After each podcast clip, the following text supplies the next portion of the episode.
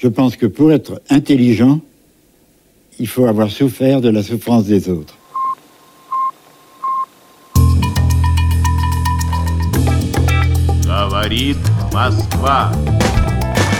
Je crois aux forces de l'esprit. Pour aller amuser la galerie. There is no alternative. Des astres, l'alignement des astres. Aber das ist die Auffassung des Bürgertums. Time will tell. Russe Europe Express, Jacques Sapir. Clément Olivier. 14,6 millions de personnes concernées par le mal logement en France, 140 000 sans domicile, un nombre historique de personnes en attente d'un logement social et quelques tristes records, des expulsions locatives ou des coupures d'énergie pour impayés. Comme chaque année, ce sont de funestes statistiques que nous apprend ou nous rappelle euh, le rapport de la Fondation Abbé Pierre, un rapport qui en ce début d'année 2020 intervient dans un contexte particulier, un contexte de bouillonnement social quasiment ininterrompu depuis plus d'un an. Alors le mal logement et l'exclusion sont-ils une fatalité? Non, s'évertue à le marteler l'association, mais l'humanitaire ne suffit pas. Quel rôle des pouvoirs publics, en particulier en cette période d'élection municipale? Quel rôle de l'État? Bref, le mal logement sujet politique. On en parle dans ce nouveau numéro de Russe Europe Express. Bonjour Jacques Sapien. Bonjour. Avec une petite extinction de, de voix de saison. Ravi de vous retrouver euh, Jacques. Et en face euh, de vous, nous avons le plaisir d'accueillir Christophe Robert. Bonjour. Bonjour. Sociologue de formation. Euh, vous êtes délégué général de la Fondation Abbé Pierre. Vous en avez donc piloté avec Manuel Domergue le rapport annuel sur l'état du mal logement en France, sorti fin janvier. Merci beaucoup Christophe Robert d'avoir accepté notre invitation. Ce rapport, on va l'éplucher en longueur avec vous. Mais d'abord, une fois n'est pas coutume, on va commencer, si vous le voulez bien, par un aparté. Il se trouve qu'il y a quelques jours, début mars, avait lieu la deuxième cérémonie des Pics d'Or, organisée par vous, la, Fondation Abbé Pierre. On écoute un extrait de l'édition, par contre, précédente, celle de 2019, et puis vous nous expliquerez de quoi il s'agit. Alors, au début, j'avais pas pigé, on m'a dit, euh, c'est comme les Césars, mais version SDF. Donc c'est un peu flou, je me suis dit, ça se trouve, on remet un César au SDF le plus stylé. euh, Et après, on m'a dit, non, non, on va récompenser le mobilier urbain qui emmerde le plus les SDF. Alors là, là, j'ai trouvé ça intéressant. Donc voilà, ce soir, j'ai l'honneur euh, de remettre le prix du mobilier urbain euh, anti-SDF le plus décomplexé. Le lauréat de la catégorie Fallait oser est Place Unique à Biarritz.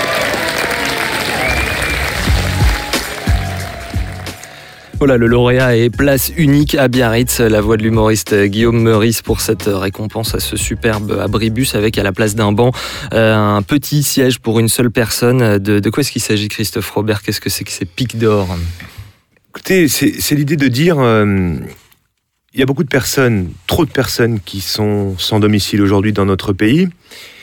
Et euh, on voit bien que la tentation en France, mais aussi en Europe, face à ces difficultés, le premier réflexe aurait pu être de d'apporter une réponse, de tendre la main, coûte que coûte, de tout faire pour que personne ne reste à la rue.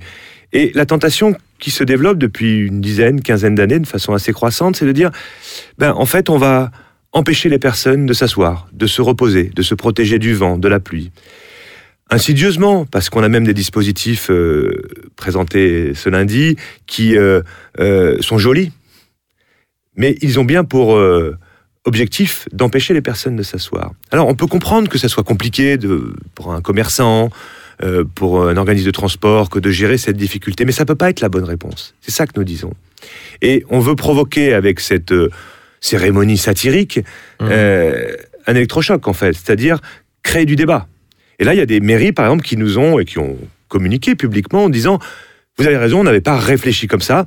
Euh, moi, c'est pas ça que je veux dans ma ville. Donc ça interpelle, ça, ça fonctionne. Ça interpelle, oui, ça fonctionne. Certains les enlèvent. Mmh. Dans la précédente édition, le lendemain, il y avait une, euh, une agence bancaire à Paris qui l'enlevait. La mairie de Paris, on avait identifié, on en avait identifié un. La mairie de Paris a dit je l'enlève. Oui, parce qu'il y a- y a de l'institutionnel et du privé. C'est-à-dire Ah oui, c'est le, le fait de, de- de beaucoup de monde. hein. Ça Mm. peut être euh, les urbanistes, euh, les, les, les architectes, euh, sous des commandes qui peuvent être euh, de commerçants, euh, de copropriétés, de municipalités, euh, d'organismes de transport. Euh, donc finalement, c'est même en train d'être intégré en quelque sorte. Et puis, il y a d'autres dimensions que le mobilier urbain anti- euh, SDF, ce sont les arrêtés anti-mendicité, les arrêtés anti-glanage, si Tous ceux qui finalement, on se dit, bah oui, c'est un peu logique, on voudrait pas embêter les uns et les autres, il y a, une logique d'intervention qu'on peut comprendre, mais au fond, il faut réfléchir à ce que ça veut dire. Et c'est ça qu'on essaye de faire. C'est de dire, c'est peut-être pas simple, mais en tout cas, il y a une chose qui est certaine, c'est que c'est pas la bonne solution. Voilà, ça c'est pour la, question spécifique du, sans-abrisme. On va se pencher euh, aujourd'hui en, profondeur euh, sur euh, cette question-là, mais aussi le, le mal logement de façon euh, plus globale. Jacques Sapir, dans, dans votre édito, voulez revenir sur quelques chiffres. Oui, tout à fait. Euh, les questions de la pauvreté et du mal logement occupent de manière récurrente les médias. Euh, Alors surtout, il faut bien le dire, quand un accident ou une catastrophe, ce qui s'est passé à Marseille par exemple, met en évidence la présence de mal logés qui sont souvent les ménages dans les situations de pauvreté, voire de très grande pauvreté. Euh, quelques chiffres parlent d'eux-mêmes. Il y a en France plus de 2 millions de ménages, pas d'individus, de ménages qui Mhm. sont en attente d'un HLM aujourd'hui. Et 50 000 personnes qui sont logées en hôtel avec des, donc là des, logements qui sont particulièrement précaires, c'est des logements à la nuit euh, qui sont renouvelés euh, régulièrement. Le fait d'avoir un logement par ailleurs n'est pas une garantie contre la précarité. Alors, il faut parler évidemment de la précarité énergétique, mais aussi de l'insalubrité euh, des logements, ce qu'on appelle le logement indigne. Il y a eu, en 2018, euh, plus de 572 000 interventions pour des impayés d'électricité ou du gaz, contre environ 150 000 en 2017, soit une hausse de 4,2%. Alors il faut savoir que pour 5 millions de ménages, les dépenses liées à l'énergie, que ce soit pour le chauffage euh, ou pour le transport, dépassent 15% du revenu, mais souvent dépassent les 60% du reste à vivre. Autrement dit, euh, ce qui reste dans le revenu une fois payés les frais Et obligatoires. on en avait également parlé au sujet des gilets jaunes Tout à ici fait, même. ouais, Tout ouais. à fait. Les interventions, autrement dit, les coupures, correspondraient ainsi à 10% euh, du chiffre global. Enfin, en France, on estime que 3 millions et demi de ménages, approximativement 7 millions euh, d'individus, ne peuvent pas se chauffer. Et alors, ce rapport de la Fondation Abbé Pierre, euh, Jacques, il nous dit que l'année 2019 est celle de tristes records. Oui, bien sûr. Euh, alors, euh, on a vu baisser euh, le nombre euh, de HLM nouvellement construits en 2018 et 2019. On a aussi assisté à un record du nombre des procédures d'expulsion locative avec le concours de la force publique. Il y a eu ainsi près de 16 000 ménages expulsés et sans doute, d'après ce que dit le rapport, entre deux et trois fois plus de ce nombre euh, de ménages qui quittent leur logement sous la menace, justement, euh, d'une procédure. On voit bien, le problème est réel et massif. Cela renvoie évidemment à la précarité dans le travail. Le taux de précarité de l'emploi pour l'ensemble de la population est ainsi passé euh, en pratiquement deux ans de 12% à 14%. Il faut rappeler que ce taux de précarité n'était que de 5% en moyenne dans la première moitié des années 1980. Il a dépassé les 10% en 1997 et depuis il ne cesse de monter. Une euh, problématique euh, plus aiguë encore chez les jeunes. Oui, tout à fait. D'ailleurs, on- était, euh, on était revenu sur ce Mmh. sujet euh, il y a déjà euh, quelques mois. Alors effectivement, pour les jeunes, c'est effectivement bien pire parce que ce sont plus de 55% des jeunes actifs qui occupent un emploi précaire. Alors bien entendu, sont compris dans ce nombre tous les étudiants qui doivent avoir ce qu'on appelle un petit boulot pour payer leurs études. Mais vous savez, la, la pauvreté euh, en milieu étudiant, qui relevait plus de la rhétorique dans les années 1960, est aujourd'hui un phénomène, hélas, trop réel. Et la tentative de suicide par le feu d'un étudiant il y a quelques mois en témoigne. Et pour revenir à ce problème du mal logement, ce qu'on peut dire en tout cas, c'est que les situations sont diverses, mais que certains points communs sont clairs. Oui, tout à fait. Alors, on peut dresser un certain profil de ces ménages en détresse, euh, des personnes seules, euh, avec évidemment le cas des ruptures affectives, ce qu'on appelle les, les cas de décohabitation. Euh, c'est un phénomène absolument important. Il y a aussi des personnes qui traversent des périodes de graves problèmes économiques. Euh, ce mal logement peut aussi se cartographier. Il y a le mal logement des villes, qui est assez bien connu, mais il y a aussi celui plus discret, mais non moins important, euh, du mal logement dans les campagnes euh, ou dans les bourgs ruraux ou soumis justement à ce phénomène de rurbanisation que l'on constate depuis maintenant une vingtaine d'années. D'une manière générale, ce problème exprime l'abandon des politiques publiques d'aide au logement, politiques qui furent mises en œuvre euh, pratiquement de la fin des années 1950 au début des années 1980 et qui s'appuyaient sur des institutions, alors évidemment le Crédit National ou le rôle actif de la Caisse des dépôts, mais aussi sur des pratiques financières fort différentes de celles d'aujourd'hui. Les emprunts émis par le Crédit National étaient ainsi directement refinancés par la Banque de France. Et je me rappelle par exemple que lors de mes études euh, à Sciences Po, euh, notre professeur d'économie, qui était euh, le directeur du Trésor euh, de l'époque, nous avait donné la liste des effets qui étaient directement réescomptables, dans lequel il y avait alors je dis pour, pour l'anecdote, Mmh. euh, les effets émis par l'Office national de la viande de bœuf, ce qu'on appelait à l'époque l'ONIBEV, mais venaient en volume, évidemment, euh, les obligations émises par le Crédit national. Donc on voit bien que euh, il y avait là tout un mécanisme euh, qui permettait de financer justement ce construction de logement et une, constru- une construction de logement qui était très importante et qui, à partir du moment où on a retiré ces mécanismes, a fortement baissé. Il y a un autre problème. C'est peut-être pas l'abandon, mais disons la mutation des politiques publiques de la question directement du logement au profit des aides à l'accession à la priorité. Et cette mutation explique aussi euh, largement la chute régulière de la construction de logements sociaux et l'engorgement des listes d'attente pour les HLM. On le voit, ce n'est pas avec des rustines que l'on peut s'attaquer à ce problème. Effectivement, et on verra si euh, Christophe Robert euh, trouve effectivement qu'il s'agit de rustines et a fortiori la taille, la taille des, dites rustines. D'abord, euh, un mot peut-être sur ce qui ouvre ce rapport 2020. Euh, Chaque année, vous vous intéressez à, un aspect particulier, un coup de projecteur comme ça sur un aspect particulier du, mal logement. L'année dernière, c'était les, les gens qui sortaient d'institutions publiques. Cette année, ce sont les personnes seules. Jacques Sapir l'a déjà un peu évoqué. Pourquoi ce choix euh, de ce que vous avez appelé les, solos euh, et qu'est-ce que, qu'est-ce que ça dit de notre société, Christophe Robert? Alors, pourquoi ce choix? En réalité, parce que l'évolution de la société est aujourd'hui telle que 35% des ménages sont composés d'une seule personne. C'est donc devenu la forme de ménage dominante. Quand on se dit ça, les gens disent non mais non. On a tous en tête le modèle intégré de la famille, un couple avec deux enfants. La société française, elle est, elle plus, n'est plus dominante avec ce modèle-là. Ça n'est plus le cas. 35% des ménages sont composés d'une personne seule.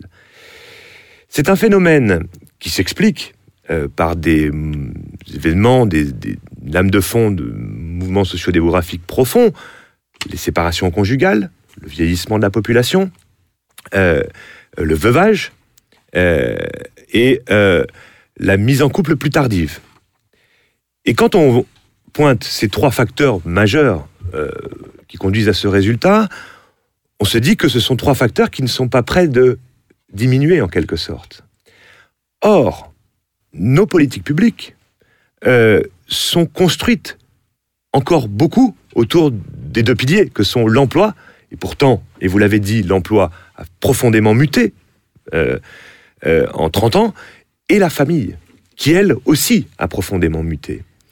Ça, c'est le premier élément qui a motivé euh, notre euh, zoom sur cette question-là. Après, sur la question du logement par rapport à ces ménages composés d'une seule personne, eh bien, on s'aperçoit que c'est une fragilité supplémentaire à celle que connaissent l'ensemble des ménages modestes, classe moyenne inférieure ou pauvres en matière de logement. Pourquoi? Parce que que le logement, évidemment, n'est pas un lieu de sociabilité, du coup, quand on est tout seul. oui, mais aussi parce que, enfin, c'est un autre pour moi, c'est un autre sujet. Bien sûr, C'est-à-dire ouais, que, ouais. euh, par exemple, vous cherchez un logement, euh, vous êtes une personne seule, ça va vous coûter plus cher. Hum, Le, Déjà, le- ouais. le marché des petits logements, faut le dire, c'est important. eh ben oui, est- est beaucoup plus élevé. Il peut augmenter de, euh, de, de 40, il peut être 40% plus cher dans des villes comme Paris euh, et Lyon pour une personne seule, donc un studio ou un T2, Hum. que- que- qu'un grand logement. 40%. On appelle l'effet d'échelle quand on est seul. Alors après, il y a l'effet d'échelle. Mhm. C'est-à-dire que l'effet d'échelle, y compris, effectivement, il vous faut une cuisine, mais il ne vous faut pas quatre cuisines si vous Mhm. êtes quatre dans, dans, dans le ménage. Donc, euh, il y a cet effet d'échelle aussi qui intervient. Il y a aussi un élément qui rejoint un enjeu autour de la question de l'isolement, de la solitude. et qui fait que quand on est seul, alors quand on est seul et qu'on est très riche, mais qu'on a seul au sens du ménage, mais qu'on a plein d'amis, etc., il n'y a pas de problème. Je ne dis pas que le fait d'être seul est un problème en soi. Mais évidemment, la Fondation Abbé Pierre, elle agit pour les personnes les plus fragiles. Donc nous parlons ici de personnes fragiles, euh, modestes, pauvres, etc. Si vous êtes seul, vous n'avez pas le réseau de solidarité. Vous n'avez même pas dans l'accès aux droits des personnes qui vont vous donner le petit conseil, mais vous savez que la, qui va vous dire, mais tu sais que la CAF, elle donne des aides, mais tu sais que tu as le droit au droit au logement opposable, tu sais que tout ceci n'est pas du tout anodin. Ce sont des, des solidarités douces que nous ne pouvons pas quantifier dans la statistique, mais qui sont déterminantes. On le voit tous les jours, nous, quand on essaye d'aider les personnes mal logées. Alors, en- particulier sur la question du, du veuvage, parce que, et on le voit d'ailleurs, euh, ça pose un problème d'actualité euh, autour de, euh, du projet de réforme de, de retraite, Retraite, ouais. euh, impulsé par le gouvernement, c'est la question des pensions de reversion. Mm. Effectivement, euh, quand dans un, un couple âgé, euh, le mari meurt, alors c'est- pourquoi le mari? Parce que c'est quand même Essentiellement. euh, essentiellement ça, hein, Mm. euh, il y a ce problème. Absolument. Christophe Robert, une réponse, ouais. Absolument. Euh, on a euh, donc d'abord une, euh, le passage à la retraite pour tout le monde, les riches comme les moins riches, euh, c'est une baisse de, de pouvoir d'achat. Mais dans le cas d'une séparation euh, conjugale ou d'une perte euh, d'un être cher, euh, pour beaucoup, euh, ce sont des femmes, c'est assez impressionnant de voir, euh, et c'est pour ça que là je parle plus de la rupture conjugale, mais c'est dans la même logique, c'est de dire, quand il y a rupture conjugale, euh, les femmes sont 20% à passer sous le seuil de pauvreté, et seulement 8% des hommes. C'est juste sur le point de, de l'inégalité que vous pointiez. Et effectivement, sur les pensions de reversion, ça peut occasionner des ressources euh, euh, plus faibles encore, qui rendent difficile alors soit l'accès à un logement, soit le maintien dans un logement, soit ce pouvoir ne serait-ce que se chauffer, pour reprendre euh, les propos de votre édito. Euh, pour euh, prendre d'autres cas que spécifiquement la séparation ou, euh, ou le, le- le veuvage, vous parlez également de la mobilité géographique euh, qui, qui crée des, des situations compliquées. ouais. Oui, une partie des personnes qui sont seules le sont aussi en difficulté de logement, notamment parce qu'ils sont seuls, parce qu'ils sont en mobilité géographique. Mais on pointe une catégorie particulière que sont les travailleurs saisonniers. Mhm. Euh, alors évidemment, ça n'est pas que le problème d'être seul qui est en jeu, c'est effectivement les conditions dans lesquelles ils peuvent se loger pour des missions temporaires. Mais enfin, c'est un sujet qui est très très peu analysé, très très peu étudié, très peu considéré dans notre pays, et pourtant il est massif. Que ce soit pendant les périodes d'hiver autour des sports d'hiver, que ce soit pendant les périodes de cueillette euh, autour des zones euh, maraîchères, etc., pour les vignes, et on- on voit là qu'il y a un enjeu très fort. Et ces personnes se débrouillent comme elles peuvent, et donc on- l'accentuation du recours au camion euh, comme euh, lieu de vie, euh, où on entasse des personnes aussi parfois. donc là, il y a un enjeu très fort qui, à notre sens, et cette logique de dévoilement que nous voulons apporter, euh, est une zone d'ombre en fait euh, de la politique publique. Mais qui, qui s'invite aussi dans l'actualité. On voit qu'il y a une mobilisation. euh, alors évidemment, c'est toujours compliqué euh, d'être mobilisé quand on est saisonnier, euh, parce que l'emploi n'est pas structuré comme dans les, les grandes entreprises euh, ou a fortiori dans, dans le monde ouvrier jadis. Mais il y a une mobilisation actuellement avec des grèves de, de saisonniers dans les, dans les stations de ski contre la logique de la réforme des retraites, mais plus concrètement contre la réforme du chômage. Qui, il y a une crainte chez ces saisonniers que ça va affecter leur- leurs conditions de vie. Euh, Peut-être un mot euh, effectivement sur les, conditions de, logement aussi des, saisonniers. Les conditions de logement des saisonniers, euh, c'est un sujet qui, comme je l'ai indiqué, qui qui est, qui est, qui est- qui n'est pas traité en fait, qui n'est pas traité à sa juste mesure. Alors ça ne veut pas dire qu'il n'y a pas des employeurs de saisonniers qui ne font pas le nécessaire. Il y en a de plus en plus Mhm. parce qu'autrement ils ne trouvent pas. Eh oui. Alors euh, Eh oui. c'est dommage d'en venir là pour offrir de bonnes conditions de logement. Des prix mais- de l'immobilier très chers, développe. en- ouais, ouais, notamment Et dans les stations. C'est ce que j'allais dire, Mmh. c'est que tout dépend de quel saisonnier, saisonnier nous parlons. Mmh. Euh, si on parle des stations d'hiver, là, il y a un effet euh, excluant du coût du logement, des prix de l'immobilier, qui est euh, considérable. Mais enfin, euh, le logement, c'est euh, la base. La base pour pouvoir travailler dans de bonnes conditions en se réveillant le matin, la base pour pouvoir rester propre, la base pour pouvoir avoir une vie sociale, la base pour pouvoir... Bref. Donc, euh, ça doit faire l'objet d'un intérêt beaucoup plus grand. Il y a quelques organisations syndicales qui s'y étaient penchées il y a une quinzaine d'années, qui commencent à s'y repencher. Je pense que nous, d'ailleurs, il faudrait qu'on soit plus attentif à cette question et qu'on entre dans cette logique du, dévoilement, parce que, au fond, euh, la question des saisonniers, elle, est aussi illustrative de l'évolution d'une partie du monde du travail. Euh, on le voit avec l'ubérisation du, monde professionnel, etc. Et donc, il faut être très vigilant à euh, pouvoir ne pas juste considérer que c'est un, épiphéno- un épiphénomène. Ça devient massif, ça devient important quantitativement, et surtout, ça met des personnes dans des situations totalement indignes et inacceptables dans un pays comme le nôtre. On se souvient du, drame de, Courchevel en janvier 2019 avec cet incendie qui a tué euh, euh, deux personnes et blessé une vingtaine d'autres. Alors, une des pistes serait criminelle, mais ça avait mis en lumière euh, les, conditions dans lesquelles vivaient ces saisonniers dans un immeuble assez terrible. Immeuble qui, justement, appartenait à, un grand patron de groupe d'hôtellerie de luxe, donc c'était particulièrement cruel, des extincteurs qui ne marchaient pas, etc. etc. Peut-être, là, on a parlé de mobilité géographique, c'est-à-dire de gens euh, se mouvant sur le territoire français. Il y a euh, évidemment également le, cas des personnes migrantes, des, exilés. Oui, euh, alors, c'est comme tous les publics dont on parle au titre des ménages composés d'une seule personne, tous ne sont pas dans des situations difficiles. Il ne faudrait pas dire que les personnes seules, ça crée un problème pour l'ensemble de la population qui est concernée. Mais euh, donc pour la question euh, des migrants, des exilés, des réfugiés, c'est des demandeurs d'asile, c'est la même chose. C'est-à-dire que les gens, il n'y a pas de problème. Mais pour ceux qui euh, n'ont pas de solution, n'ont pas de solution parce qu'ils ne sont pas dans un réseau de communautaire, de solidarité ou autre, nous souffrons d'une insuffisance, par exemple, de places, de solutions à proposer aux demandeurs d'asile. Or, c'est notre responsabilité, y compris juridique.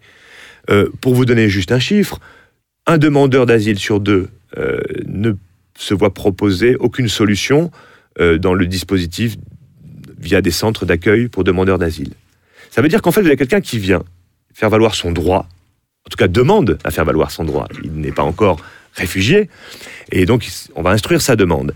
Et euh, vous avez un médecin, vous avez un boulanger qui arrive parce qu'il fuit euh, sa Syrie, parce que ce- c'est quelle, quelle situation difficile, euh, géopolitique, et il arrive chez nous, et en fait, il n'y a pas de place. Il n'y a pas de place dans les centres qui leur sont dédiés dans ce système d'accueil pour les demandeurs d'asile.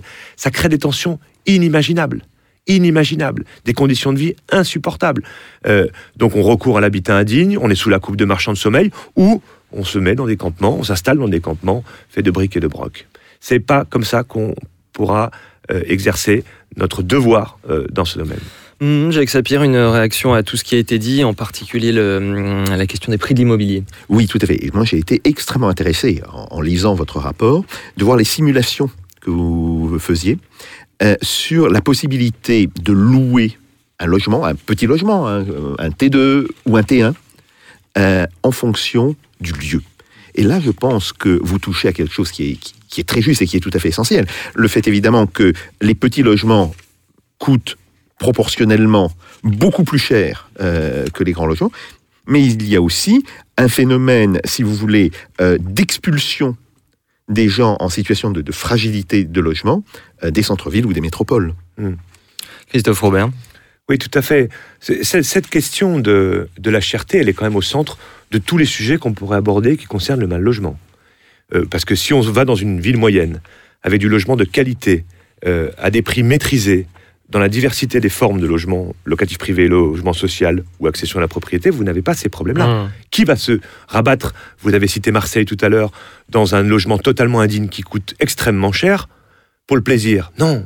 Donc, elle est, elle est au cœur, cette question des prix. Alors, nous, ce qu'on observe, c'est qu'effectivement, d'abord, on l'a dit, euh, les plus petits logements sont les plus chers, donc ça crée une tension pour les ménages seuls. L'économie d'échelle aussi euh, n'est pas remplie. Mais plus globalement, la flambée euh, des prix de l'immobilier, des loyers et des charges, depuis, et notamment entre 2000 et 2012 en fait. Après, il y a une petite accalmie, mais l'augmentation est encore là, elle, est dans le coup. Euh, cette augmentation, elle est, elle est impressionnante. 2000-2012, en France, en moyenne, vous avez un doublement des prix de l'immobilier. Mais à des endroits, c'est par 3, c'est par 4, c'est par 5. Il y a des, une augmentation de 50% des prix des loyers. Et les charges, c'est encore plus que ça, euh, que les loyers. Ça peut être 70, 80, 100%. Et ça, on l'entend bien, hein, tous les mois de juillet, on dit oh, augmentation de 2%, 3%, parfois une petite baisse. Et puis. Alors, la situation n'est évidemment pas identique sur tous les territoires. Et c'est le sujet que vous, vous pointez, M. Sapir. C'est-à-dire que les métropoles, les grandes villes sont particulièrement touchées par ce phénomène, du fait de leur attractivité et du fait de manque de logements Bien sûr. Hein, pour pouvoir répondre à l'ensemble. Regardez une annonce qui s'ouvre pour un T2 dans une grande ville euh, à 800 euros, ce qui paraît extrêmement cher, mais il y a quand même 200, 200 personnes qui font la queue. Donc bon, c'est une illustration, on ne peut pas faire, on peut pas faire mieux pour expliquer cela. Donc ça c'est vrai euh, de ces territoires, et dans ces territoires-là, mais aussi, et c'est les comparaisons que nous avons faites dans le rapport, euh, y compris dans des, des villes plus moyennes, on parle de Saint-Étienne, Clermont-Ferrand, la situation est telle que même avec un salaire issu euh, de travail, revenu, etc., euh, quand vous êtes en train de vous positionner sur le marché, vous ne trouverez pas chaussures à votre pied, sauf à penser plus loin que ce que vous aviez, ce dont vous aviez besoin, donc c'est l'étalement urbain dont vous parliez à l'instant, sauf à penser plus petit, ou même à différer un deuxième enfant, un troisième enfant ou un premier enfant, ou alors à accepter des mauvaises conditions de logement. C'est l'exemple de Marseille, mais on pourrait en prendre d'autres. Et donc, vous voyez là euh, des gens qui sont effectivement une forme d'éviction, euh, euh, loin des centres-villes ou dans des quartiers populaires, Oui. qui concentrent les personnes les plus fragiles parce que c'est là que le logement est le moins cher, ce qui a pour effet de nuire d'une part à la cohésion territoriale et l'éviction des centres-villes des catégories modestes, ça a pour effet de demander une deuxième voiture parfois, d'augmenter le coût des déplacements domicile-travail, euh, de créer aussi des embouteillages, de la pollution, parce que, etc. etc. Ou de la Donc, c'est- surcharge sur les, sur, sur les systèmes de transport public. euh, Complètement. Et, et c'est là où on voit bien que ces sujets-là, au fond, ils recoupent la question de l'aménagement urbain, l'aménagement du territoire. Des réflexions beaucoup plus larges que la simple question d'un maire. C'est la métropole, c'est le bassin d'habitat, c'est une vision d'ensemble. Et justement, il n'y- a plus d'aménagement du territoire. Et pas beaucoup. Pas beaucoup, effectivement. Parce Oui, un que mot là-dessus, là, les ambitions des pouvoirs publics, que- qu'est-ce que vous en pensez? Parce qu'il y a la question spécifique du logement, et puis comme vous venez de nous l'expliquer, euh, c'est une question beaucoup plus globale. Il suffit pas de. c'est compliqué parce que quoi. justement, euh, nous, ce que nous disons, c'est qu'il faut sortir de Mhm. la seule logique, de la vision euh, du logement comme Mhm. un problème de logement. Le logement, tout le monde en a besoin. Si on reste dans la logique, et c'est la difficulté que nous avons avec nos interlocuteurs, les présidents de la République successifs, les premiers ministres successifs, les, pro- les vous êtes ministres du énormément en contact avec les gouvernements. Mais oui, nous, oui, notre, but, c'est- d'abord, c'est d'agir pour les mal Abbé puis après, Oui, c'est de. On n'a aucun intérêt, on n'a pas de subvention publique, on fonce, on fonce, on fait valoir nos idées, on rend. Bon, voilà, c'est- l'histoire de l'abbé Pierre, c'est-à-dire il faisait, puis en même temps il disait euh, si vous croyez que c'est que les associations qui vont répondre à tout ça, vous vous trompez, il faut changer les politiques. Mhm. Enfin, on croit en politique. euh. Et le constat, c'est que on fait du logement une affaire technique. Or, c'est une affaire de société considérable, politique, vous l'avez dit en introduction, et donc, par exemple, d'aménagement du territoire. Et c'est vrai que qui parle d'aménagement du territoire aujourd'hui? Qui a une vision du développement de l'aménagement du territoire en France? Alors, il y a des choses qui se font dans différents domaines, mais prenons l'exemple de Paris, de l'île de France. Nous n'avons pas encore une instance politique capable d'intervenir à la bonne échelle. Mhm. Parce qu'il y a des résistances politiques, parce que les regroupements se font à l'échelle politique. Enfin, les gens, ils sont là, les 12 millions euh, de franciliens. Et si vous intervenez ville par ville, dans chacune des villes d'Île-de-France, vous êtes dans des réflexes défensifs, vous avez des politiques plus ou moins bonnes, parfois très bonnes, parfois très nulles, euh, mais vous n'avez pas la bonne échelle d'intervention. Et d'ailleurs, cette échelle d'intervention, il faudra un moment qu'on puisse élire nos représentants à cette bonne échelle au suffrage universel. Donc, pour avoir un vrai débat, et les bonnes politiques du logement qui Carrément une question d'institution politique. Là, Mais complètement. dites, mais, mais pour avoir. reg- Regardez, parce que dans ce, chapitre, dans ce rapport, nous avons un chapitre aussi sur les bonnes pratiques des collectivités locales Mmh. pour montrer qu'il y en a qui font. Oui, oui, vous citez énormément d'exemples de, de choses qui vous conviennent. hein, Absolument. qui vont dans la bonne direction, en tout cas. Et, selon et- et- et c'est quoi les- ce sont quoi les deux fondamentaux pour aller dans la bonne direction? D'abord, c'est prendre conscience que le logement, ça va avoir un impact sur plein d'autres choses la santé, l'emploi, la scolarisation, euh, la cohésion urbaine. Euh, et puis, le faire à la bonne échelle.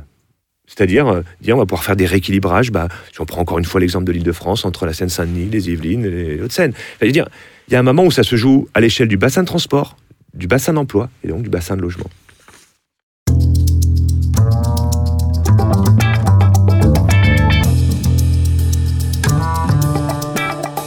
Russe Europe Express, Jacques Sapir, Clément Olivier.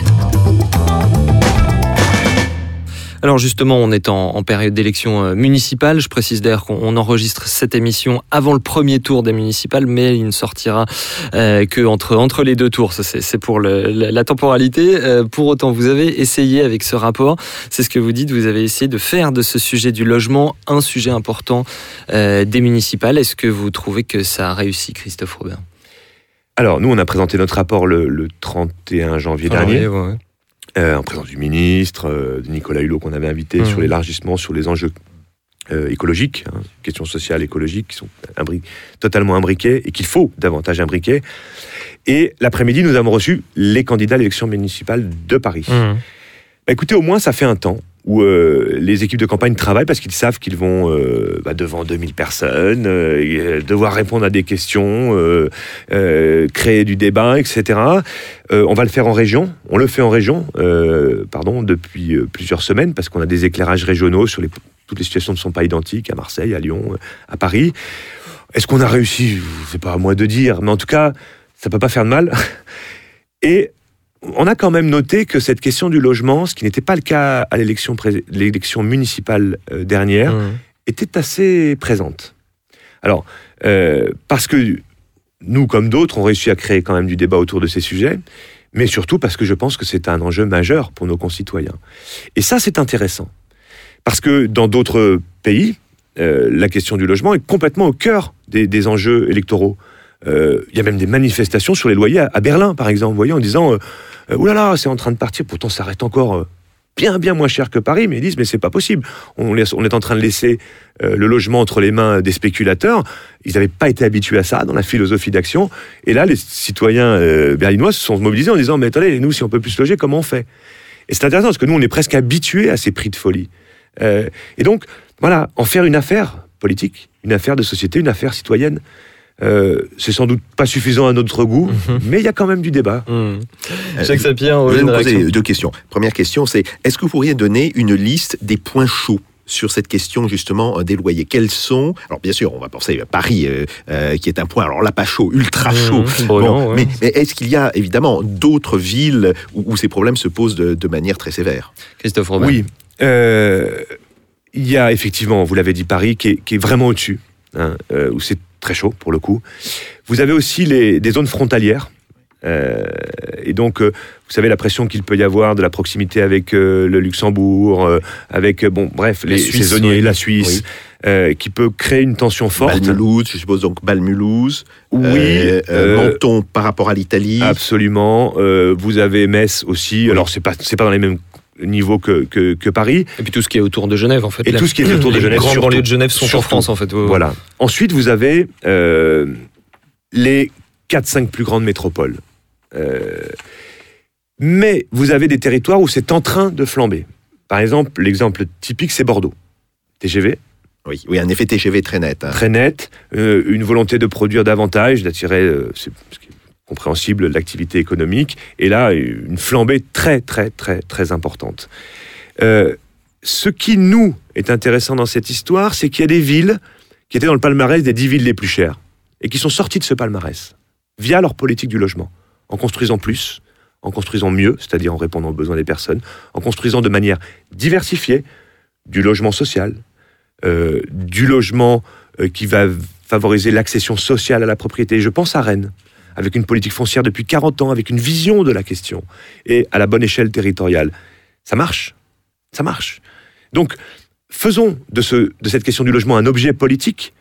Faisons de la question euh, de la manière dont on pourrait mieux faire coïncider la capacité financière des ménages et les coûts du logement, pas une, un débat dogmatique, parce que, vous savez, je vais vous dire franchement, quand on aborde ces questions-là, des prix, beaucoup de gens nous disent, y compris des économistes mais, ou des militants politiques, bon, écoutez, la Fondation Abbé Pierre, occupez-vous des pauvres, nous on s'occupe du marché. Eh ben non. Eh ben non. Bon, ça fait 15 ans que je suis à la Fondation Abbé Pierre, euh, autour de ce rapport que, que je dirigeais euh, Mmh. euh, quand j'ai créé le service études il y a une quinzaine d'années. Dès le premier jour où je suis arrivé à la Fondation d'Abbé Pierre, des gens m'ont dit ça. M'ont dit, vous, vous savez, ça va s'autoréguler. Là, dans les 5 ans, ça va s'autoréguler. Vous savez, non. Alors, oui, mais là, il y a eu cette crise. Et dans 5 ans, ça va s'autoréguler. Hop, dans...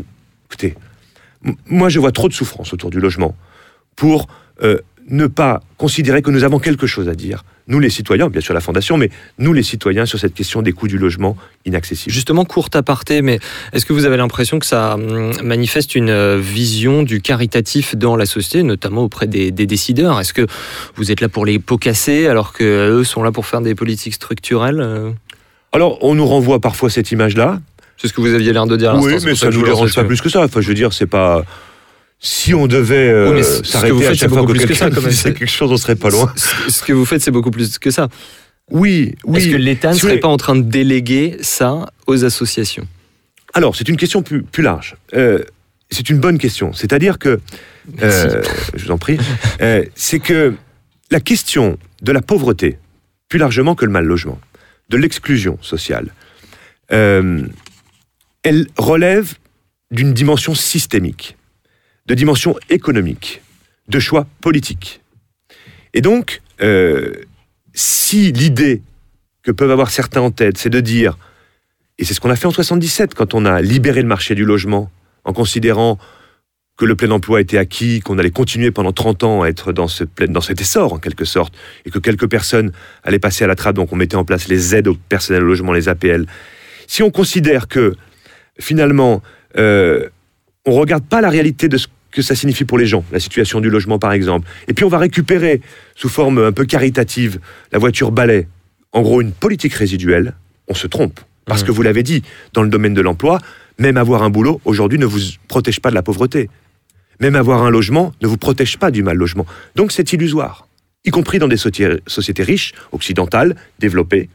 Et ça fait longtemps qu'on le dit. Hein. Le, Et ça- le- le- le livre de Lionel Soleru, Vaincre la pauvreté dans les pays riches, il date de la fin des années euh, 70. Mmh. Oui, et puis ça fait euh, et Robert Castel sur la définition sociale, sur la question de l'emploi.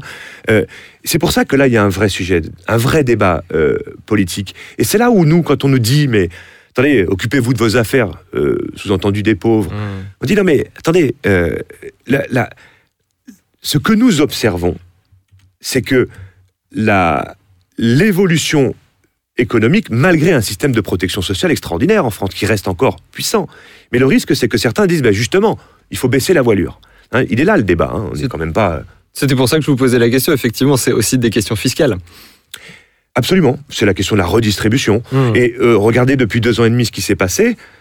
Vous avez première année du quinquennat euh, assez profitable pour les 10% les plus aisés, voire les 5, voire les 0,1% les plus aisés.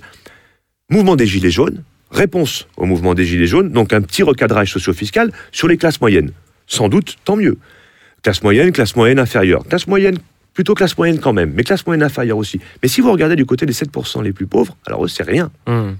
Vous vous écrivez en refusant de reculer sur les cadeaux fiscaux concédés aux plus riches et en préférant baisser les impôts des classes moyennes, le gouvernement prive les pouvoirs publics de précieuses rentrées fiscales. Une, une réaction, Jacques Sapien? Oui, tout à fait. Euh, mais je dois dire que là-dessus, il n'y a pas simplement la question des, des recettes fiscales, mais- même si c'est une question extrêmement importante. Il y a la question des modes de financement. Et je voudrais revenir à un chiffre que vous donnez dans le rapport. Vous dites il y a 2 millions de ménages qui sont en attente d'un HLM. C'est considérable. Euh, et on voit d'ailleurs que, ouais. voilà, et, et on voit d'ailleurs que la production d'HLM, la, la construction de nouveaux logements, elle a plutôt tendance à baisser. Bon, donc la question qu'il faudrait se poser, c'est euh, est-ce qu'il ne faudrait pas revenir sur les institutions qui ont été mises en place depuis les années 80 parce que avant les années 80, on avait des institutions qui permettaient justement la production de 500 000 logements sociaux par an. Euh, et on voit bien que euh, c'est en fait ce type de politique qu'il faudrait adopter si on voulait répondre aux problèmes des demandes euh, de logements sociaux qui s'expriment évidemment par, par cette euh, euh, demande de HLM, mais aussi au renouvellement du parc déjà existant, dont une grande partie a été construite fin des années 50 et dans les années 60, et qui arrive aujourd'hui en boudage. On voit très bien que là, malheureusement, il va falloir reconstruire. Donc, deux problèmes. Retrouver des niveaux de construction neuve, disons de, construction en plus importants, mais aussi euh, s'adresser au renouvellement du stock. Donc, il va falloir euh, une construction de HLM ou de logements en règle générale extrêmement importante. Comment on le fait avec euh, le type d'institution financière que l'on a Est-ce que c'est pas ça le problème aussi? Votre avis, Christophe Robert, et puis juste après, on va pouvoir parler de, de cette ambition forte qui était affichée par Emmanuel Macron en, en début de quinquennat. Un mot structurel d'abord. Juste parce que je sais que vous le savez, c'est pas 500 000 logements sociaux qu'on construisait Non. à l'époque, c'est 500 000 logements tout court. Oui, oui, oui. Oui, non, c'est. Oui, oui, euh, donc c'est. Alors, c'est une question euh, compliquée, mais essentielle. Euh, On a un peu de temps. savoir, savoir. euh, alors, combien faudrait-il construire de logements en France? Un certain nombre d'acteurs s'étaient accordés pour dire, c'était à l'époque de 2012, que c'était plutôt autour de 500 000. Ce qu'on sait, c'est que le renouvellement du parc, la création de nouveaux ménages, séparation conjugale, les naissances, bref, tous les indicateurs à disposition de l'INSEE nous montrent que y a, on va être sur un rythme à peu près de 370 000 nouveaux ménages par an.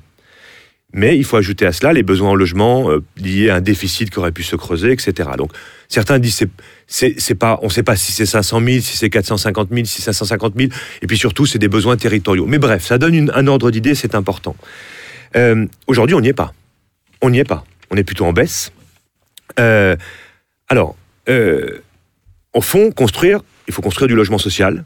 Il faut favoriser l'accession à la propriété. Et puis, on va faire du locatif, du logement peut faire l'objet de, de- du logement locatif. Euh, donc, c'est à peu près les trois, les trois euh, indicateurs. Sur le logement social, il ne peut pas y avoir de logement social durable et adapté, c'est-à-dire des niveaux de loyer et de qualité, sans avoir des institutions très fortes, comme vous venez de l'indiquer. Institutions qui portent un projet pour le logement social en France et institutions qui portent un modèle économique pour le logement en France. Ce modèle économique a une centaine d'années, qui est assez inédit en France, que nous, nous sommes plutôt pour exporter en Europe. Il est adossé sur la caisse des dépôts, sur des prêts particuliers, une partie des fonds propres des bailleurs sociaux, euh, des, euh, des aides, euh, autrefois d'une fiscalité avantageuse de l'État, des aides publiques, etc. Aujourd'hui, il est fragilisé. Il marche encore très bien, mais il est fragilisé, de sorte que même sortir du logement qui pourrait correspondre à des gens en situation de pauvreté, donc avec des niveaux de loyer accessibles, est en difficulté. On, est- on a des difficultés pour les sortir. Donc euh, il y a un problème. Il y a un problème et il y a une forme de désengagement. Euh, depuis deux ans et demi, on coupe beaucoup euh, sur euh, les bailleurs sociaux et ça ne va pas aller dans le sens d'améliorer la réponse à la question que, enfin, au- à ce que vous appelez de vos voeux. Et le problème du renouvellement qui va se poser. Alors, sur le renouvellement, c'est fondamental. Juste un point. Sur l'accession à la propriété, la difficulté que l'on a, c'est que le prix de l'immobilier est tel que, en- quand vous regardez bien, ceux qui ont de l'argent sont déjà propriétaires. Donc, quand on se préoccupe de l'accession à la propriété, c'est l'accession des catégories modestes.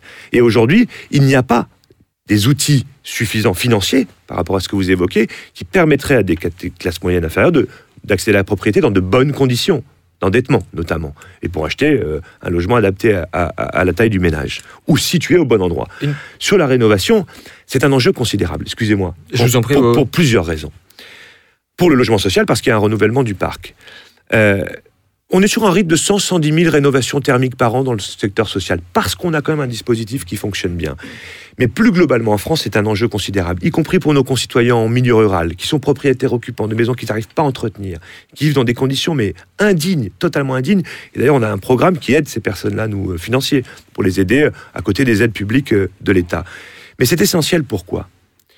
Parce que, vous l'avez cité dans votre introduction, la, rénova- la- la précarité énergétique est, est un fléau euh, très important. Il y a des enjeux aussi euh, écologiques, parce que le bâtiment est un Bien des sûr. premiers euh, émetteurs de gaz à effet de serre. Et si vous rénovez un logement, vous réduisez complètement la facture des ménages. au Les niveau passoires thermiques. Et ouais. oui. Et là, vous redonnez du pouvoir d'achat. Donc c'est très important à bien des égards. Et vous développez aussi un champ économique euh, qui est en capacité d'in- d'intervenir dans la durée si vous leur donnez des perspectives. À propos d'écologie précisément, est-ce qu'on a euh, tant besoin de construire du neuf alors qu'on a un nombre euh, important de logements vacants? Les deux. Mhm. C'est un des débats qu'il y a dans les municipales aujourd'hui en- Mhm. à Paris. Et quand nous les avons interrogés, on voyait bien qu'il y avait deux courants. Celui qui disait c'est pas la peine de construire, il faut. Mais non, c'est pas si simple que ça. Il y a aussi Mhm. besoin de construire. Alors on a, on a parlé de, de- des municipales, effectivement, il y a également, et on en a parlé aussi, le, euh, l'aspect national. Euh, on va écouter Emmanuel Macron qui en 2017 avait lancé euh, le plan Logement d'abord, euh, un thème qui vous est cher, cette idée du logement euh, d'abord à la Fondation Abbé Pierre. On va donc écouter le président de la République, c'était le 11 septembre 2017 à Toulouse.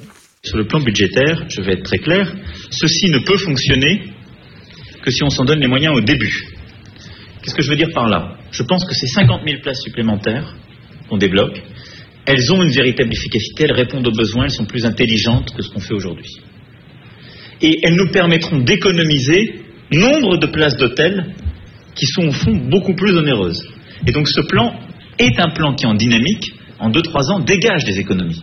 Parce que le jour où vous mettez des gens dans de l'hébergement d'urgence, euh, que ce soit dans une pension de famille, que ce soit justement euh, à travers ces mécanismes d'intermédiation, et que vous ne, les, vous ne les mettez plus dans une chambre d'hôtel, ça vous coûte beaucoup moins cher chaque année.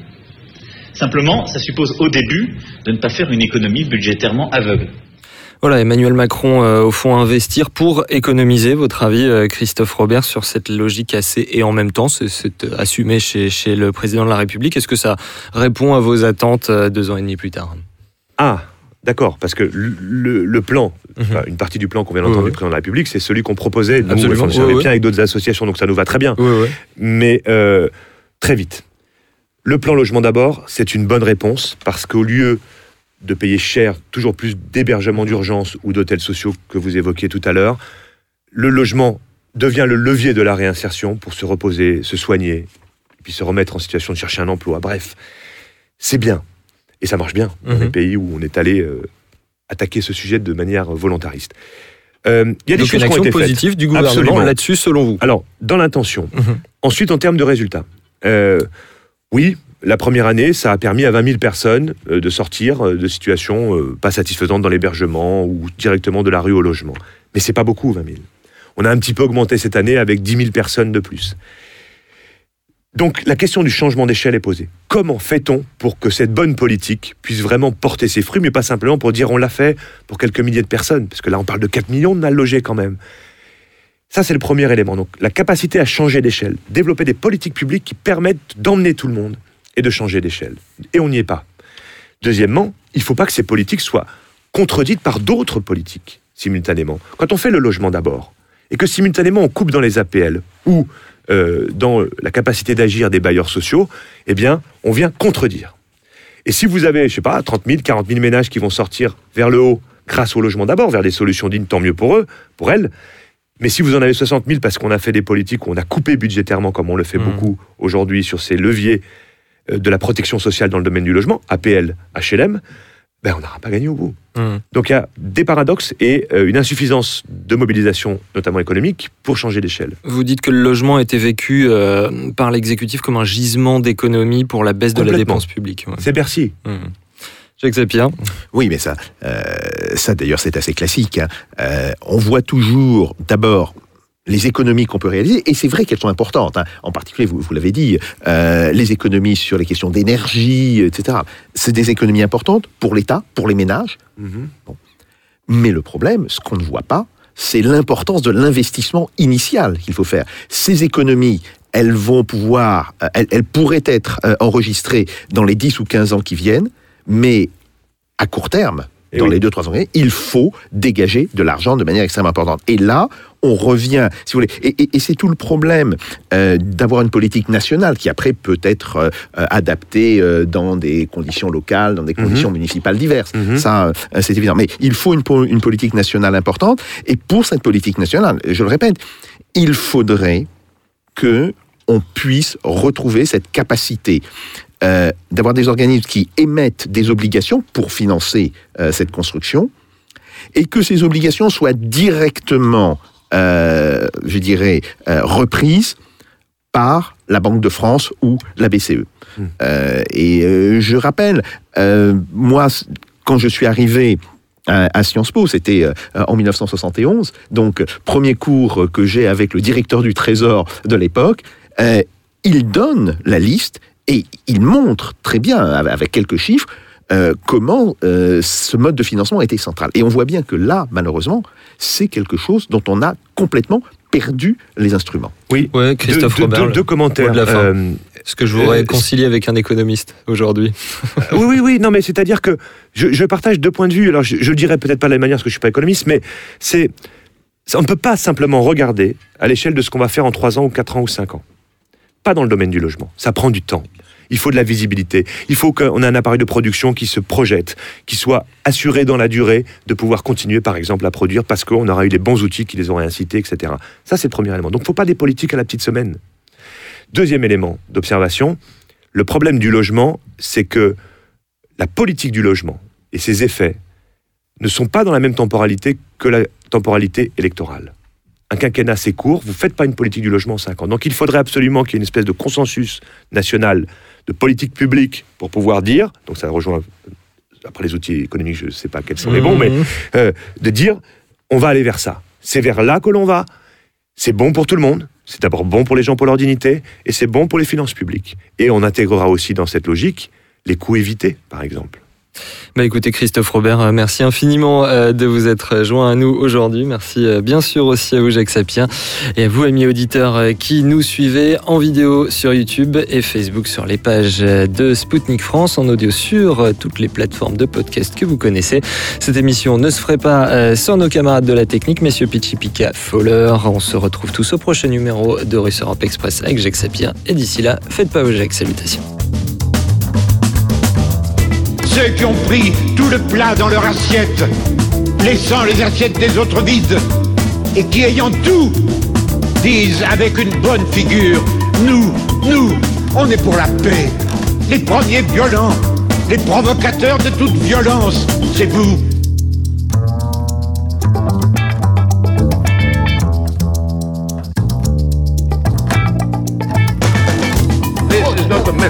This is provocation. Let them do. No, no, no.